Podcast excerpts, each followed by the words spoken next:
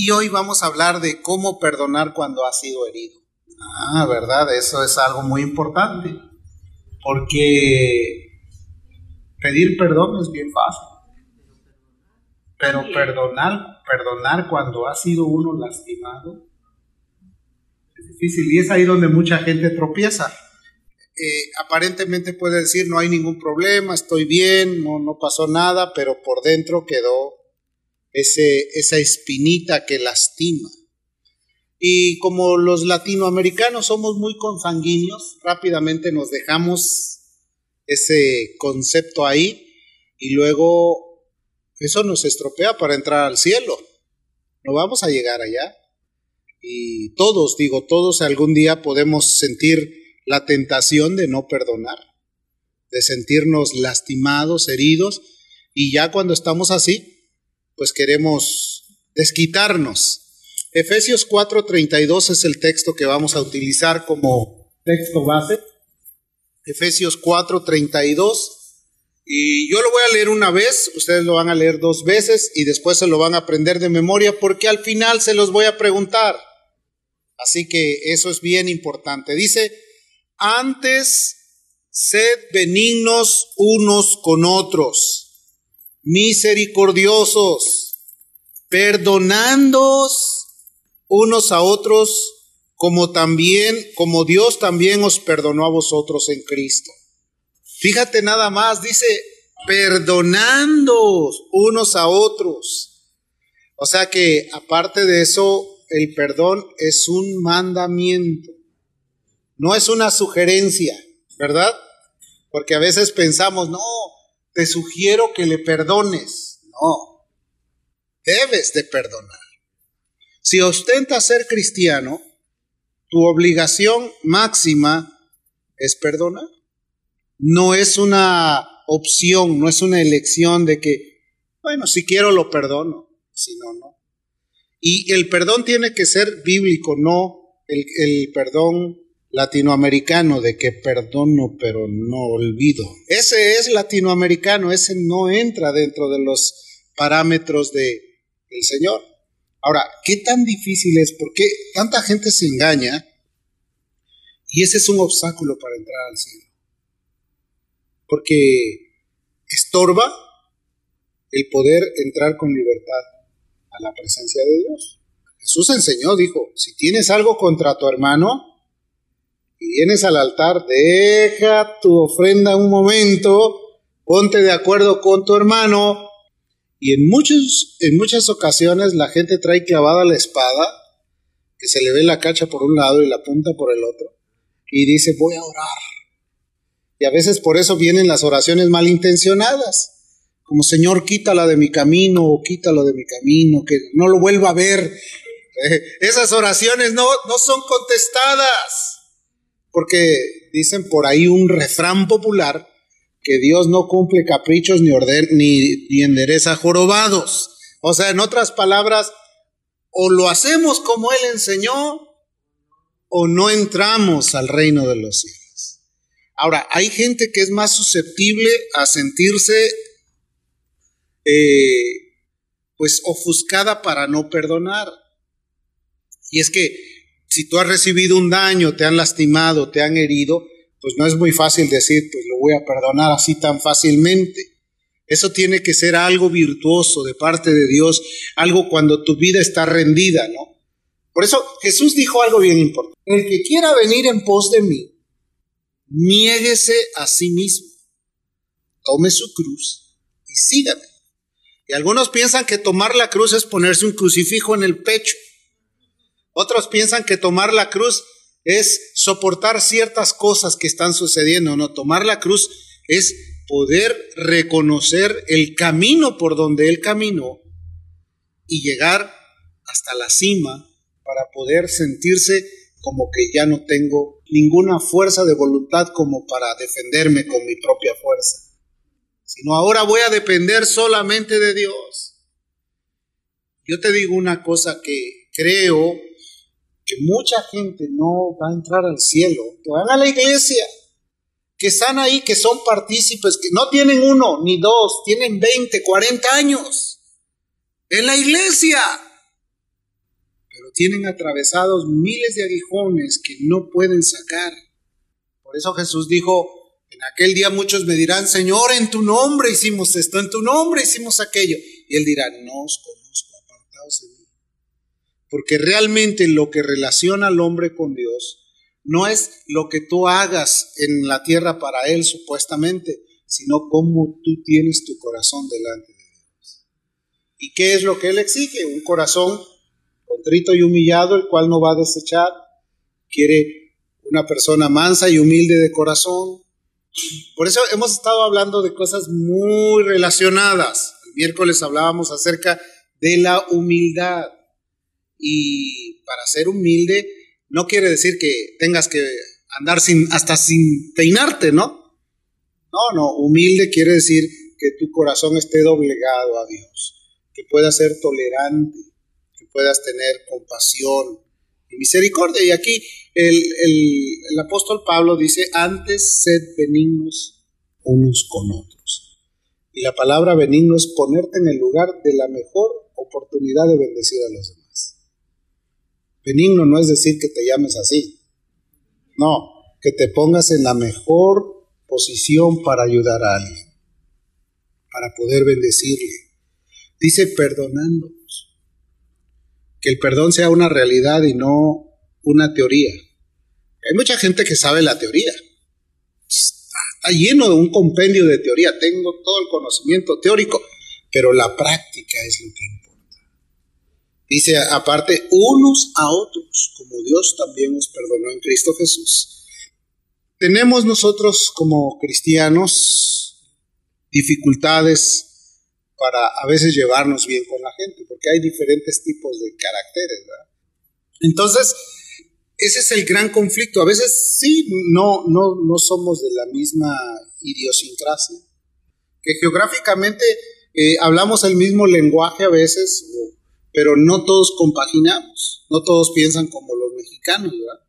No todos piensan como los guatemaltecos o como los salvadoreños o como los eh, peruanos. Hay, hay diferentes tipos de, cultura y hay diferentes tipos de trascendencia histórica. Entonces, aunque hablamos el mismo lenguaje, a veces nos parecemos entre sí, pero no todos tenemos la misma ideología, o sea, el mismo sentido de, de la vida. Entonces tenemos que adaptarnos, por eso tenemos que ser misericordiosos, ser tolerantes. Misericordioso es que tengas paciencia, que todo hombre sea pronto para oír, tardo para hablar y tardo para irarse.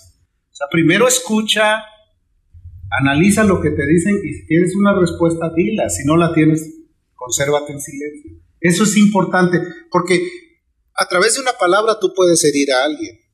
No dice la Biblia que el poder de la vida y de la o sea, tú puedes bendecir o puedes maldecir. Puedes ponerle tropiezo a alguien o le puedes abrir la puerta para que entre confiadamente. Entonces, en cuanto a tu desarrollo, tú tienes la habilidad, o sea, de caer, de detener o dejar entrar. Y posiblemente, como dije, muchos de ustedes a lo mejor tienen gentes con las que hoy no quisiera tratar con él y casi tomas una actitud de que mejor me doy la vuelta y me voy, ¿no? Pero a, veces hay que enfrentar esas circunstancias. Mientras platicas con la gente la puedes conocer. Hay gente que en primera instancia te da una apariencia de que trae una agresividad en contra tuya, ¿sí o no? Y de repente es un pan. Es una hojuela con miel. Y ya, y tú dices, me equivoqué, discúlpame, claro, porque nosotros a veces juzgamos por apariencia. Jesús dijo que debemos de juzgar con justo juicio. Tú no puedes juzgar a alguien si no lo conoces. ¿Sí? Tú no puedes decir esa fruta es amarga si ni siquiera la has probado. Pero cuando tienes la oportunidad de relacionarte con la gente, entonces empiezas a aprender. Y yo he visto que dentro de la iglesia hay amistades que son entrañables que van de viaje juntos, que caminan juntos, que este, participan de algunas cosas y se sienten felices. Y el día que no se ven están extrañándose, ay, cómo extraño a mi hermano, a mi hermana. Hay gente que es así. Y qué bueno que uno logra superar ese tipo de asperezas y puede afinar una buena relación. Entonces, eh, no somos tampoco personas que hemos sido diseñados para que nos traten mal. Ninguno de nosotros está diseñado con ese propósito. Sin embargo, cuando venimos a Jesús, estamos expuestos a eso. Porque dice que somos vituperados. Es más, dice la Biblia que nos han tratado como la escoria de este siglo. Fíjate nada más. O sea, ¿hasta dónde te lleva el ser cristiano? A veces pensamos ser cristiano es ir a la iglesia y vivir feliz y tener todo. Y, y si no lo tienes, decirle a aquel que te llamó que, que te lo dé porque para eso te llamó. ¿Cuánta gente ha tomado esa idea equivocada de que no, tú me lo dijiste y ahora me, me cumple? No. Dios por su pura misericordia nos ha perdonado de toda nuestra iniquidad, de nuestra maldad, pero también Él está dispuesto a ayudarnos de acuerdo a nuestro comportamiento. La Biblia dice, si pedimos algo de acuerdo a su voluntad, Él nos oye. No es simplemente porque yo quiero. Ah, yo quiero y como el niño que hace berrinche y cómpramelo y cómpramelo, ¿no? Y, no, tiene que ser a través de el perdón que tú le tienes que dar a alguien es un perdón total. No, no es condicional. Ok, te voy a perdonar pero prométeme que ya no me vas a volver a hacer nada. ¿Verdad que así es a veces? Ese, ese no es un perdón, esa es una condición. ¿Cuánta gente por sentir ese tipo de asperezas ya pierden una relación que pudo haber sido estable por mucho tiempo?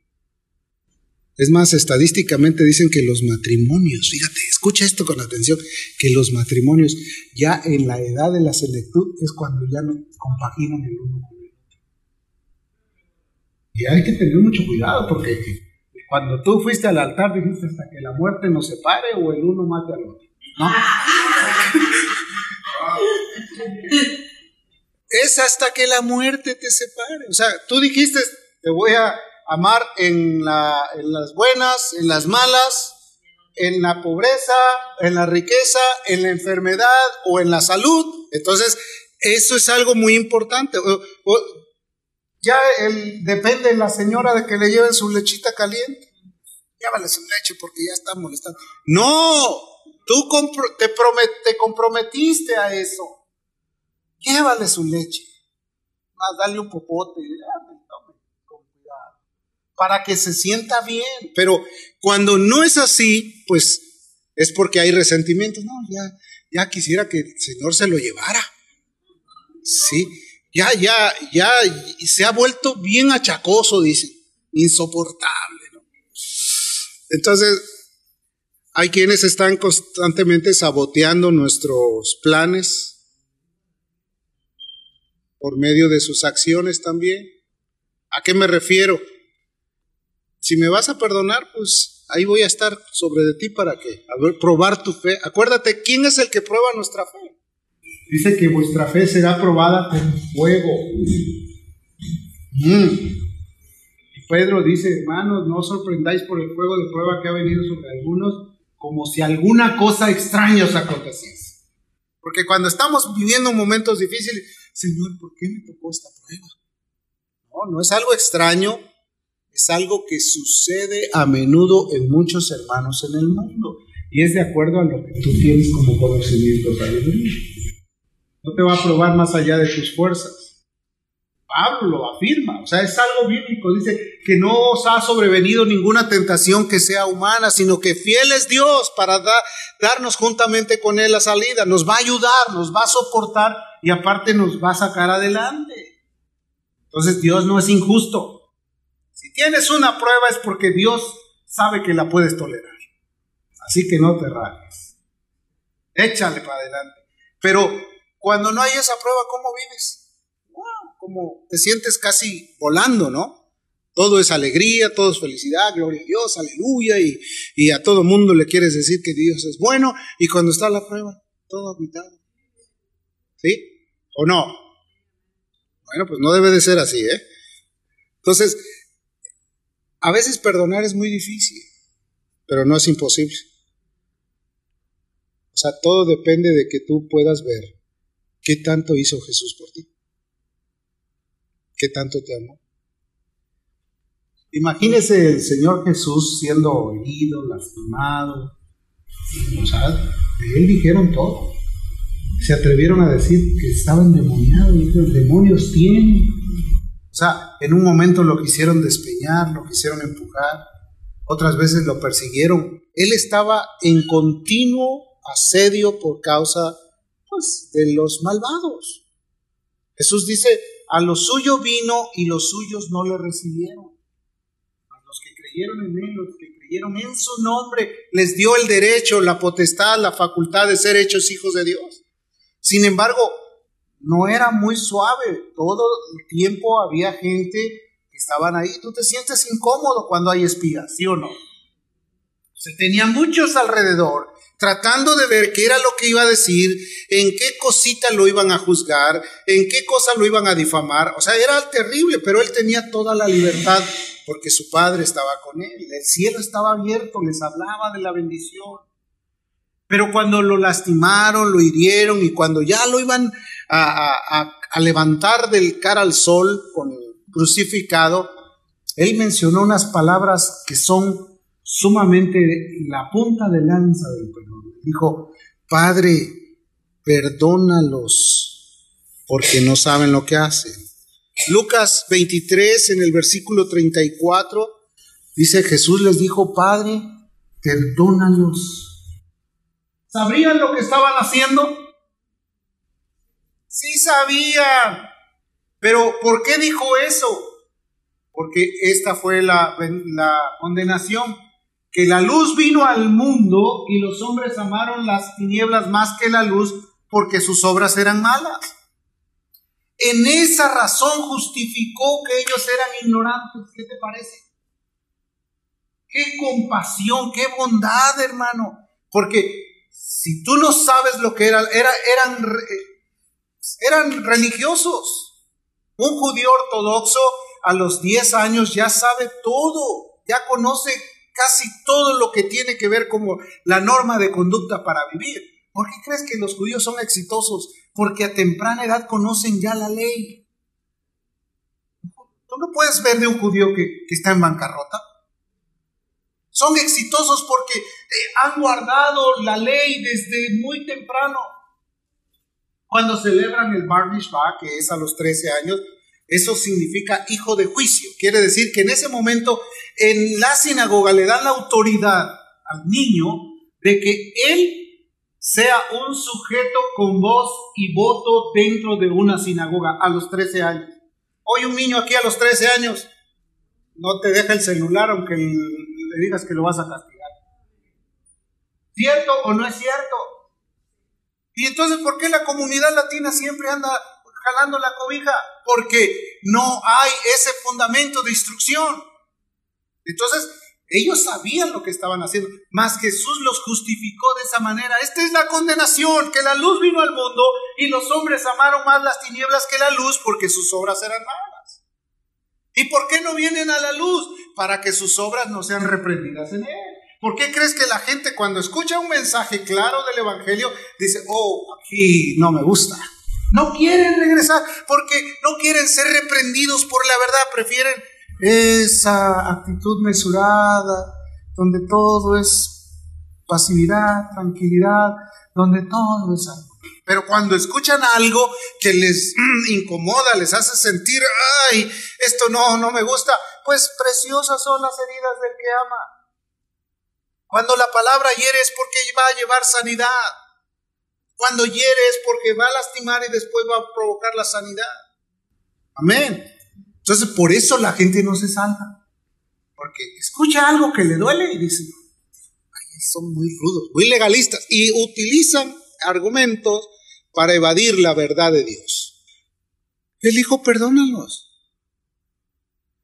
En Marcos capítulo 11, verso 25. Esos que son diestros para la Biblia, Marcos 11, 25. ¿Sabes por qué razón yo sé que mucha gente no viene a la oración? Porque no quiere perdonar. ¿Cómo voy a pedir si me hace falta pedir por mí? ¿Cierto o no es cierto? ¿Por qué crees que no vienen a las reuniones de oración? a, orar, a pedirle a Dios por las vidas, porque todavía no me siento yo con libertad de orar. Escúchalo, inconscientemente está ahí. Pero viene a orar?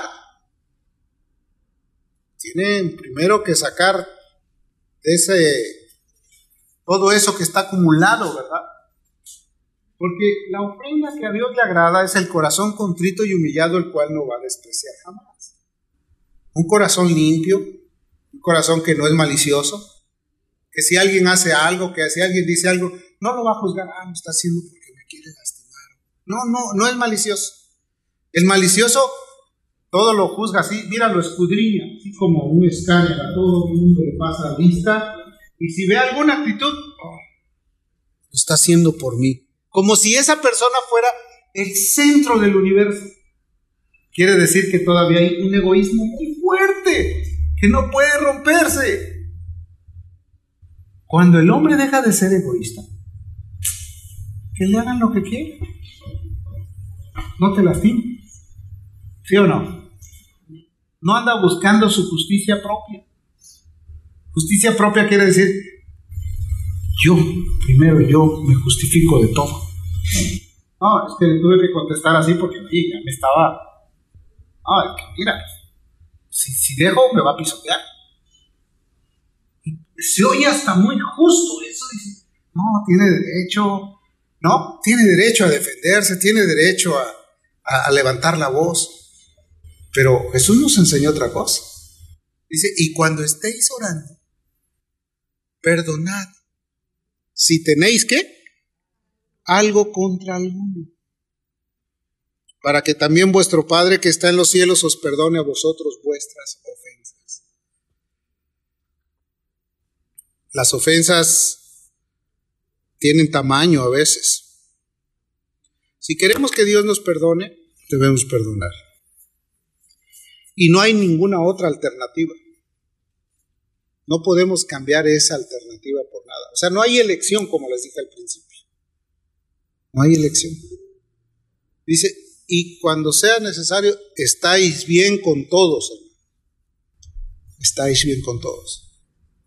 Sobre todo cuando te relacionas mucho con la gente, tiendes a hablar con personas de diferentes características, de diferentes puntos de vista o de pensamientos. No todos piensan como yo pienso ni como tú piensas.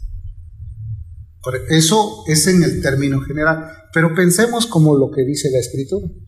Y alguno podrá decir, pero yo no conozco la Biblia, ¿cómo quieres que piense? Ok, en, en eso tiene un razonamiento justo. Pero para eso tú tienes la oportunidad de pensar como te manda la Escritura. No penséis nada, no paguéis mal por mal, antes sed benignos. No te dice airaos y no pequéis, no se ponga la ira sobre nuestro hijo. Que sientes así un deseo de enojarte, tienes derecho porque tenemos emociones y todavía estamos, tenemos voluntad. No somos máquinas.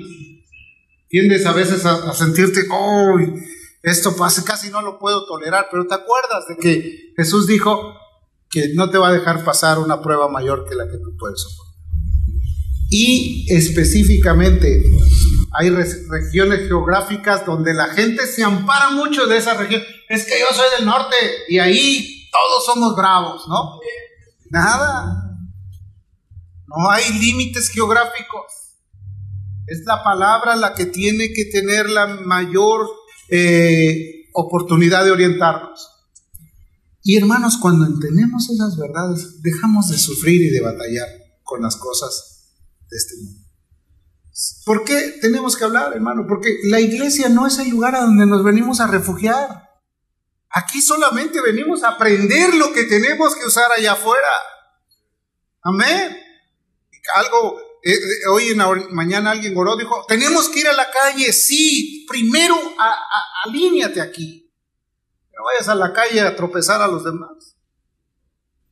Que ahí en la calle te andes peleando con los hermanos y de repente los que ven, ah, no, pues ahí que, ahí de qué se trata, ¿no? No, que sepan que tienes compasión, misericordia y una buena bondad. Ahora, como no es fácil perdonar, hay que pedirle a Dios la ayuda, ¿cierto o no es cierto? Lucas 11, verso 4, rápidamente. y perdónanos nuestros pecados. Y da por hecho como nosotros qué? Perdonamos, o sea, da por hecho que ya perdonamos. Sí, ¿verdad? Perdóname, pero yo no puedo. Entonces dice ahí que tú pides la ayuda a Dios para que eso pase. El perdón es un acto de gracia, es un acto de compasión de Dios. O sea, en otras palabras, no lo merecemos. No merecemos el perdón. Sin embargo, Dios en su misericordia murió por nosotros. Se dio a nosotros. Nos amó, no importando quiénes éramos. Porque la verdad es que si fueras a hacer un autoanálisis, no necesitas ir con un terapeuta o un psicólogo.